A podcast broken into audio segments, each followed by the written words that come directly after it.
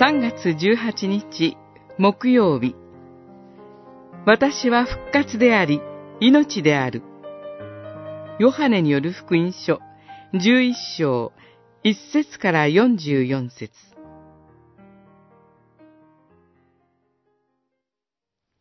イエスは言われた。私は復活であり、命である。私を信じる者は、死んでも生きる。生きていて、私を信じる者は、誰も、決して死ぬことはない。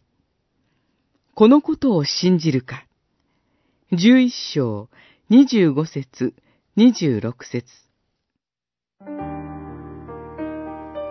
主イエスは、病気によって死んでしまった愛する友、ラザロを訪ね、彼を墓から呼び出して蘇らせます。そういう意味では、ラザロの死ということが一貫して物語の軸になっています。しかしここで、主イエスが一番問題にされていることは、ラザロの死ではありません。むしろ、本当の問題は、マルタの死であり、マリアの死であり、弟子たちの、そして私たちの死であります。それは肉体の死のことではありません。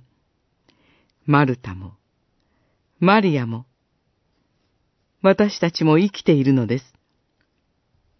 でも、主イエスはその私たちの死を、ここでは一番の問題にしておられます。それは、死で終わるという現実を前にしての希望なき生の問題です。死で終わらない命。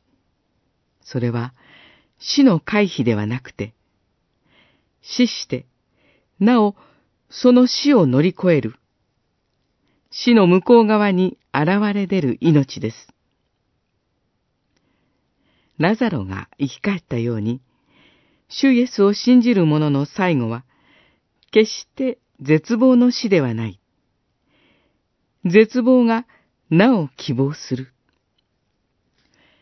私は復活であり、命である、と言われる方を信じる者は、死んでも、死んでも生き返り、肉体の死さえも超えて、必ず最後は希望の命に至ります。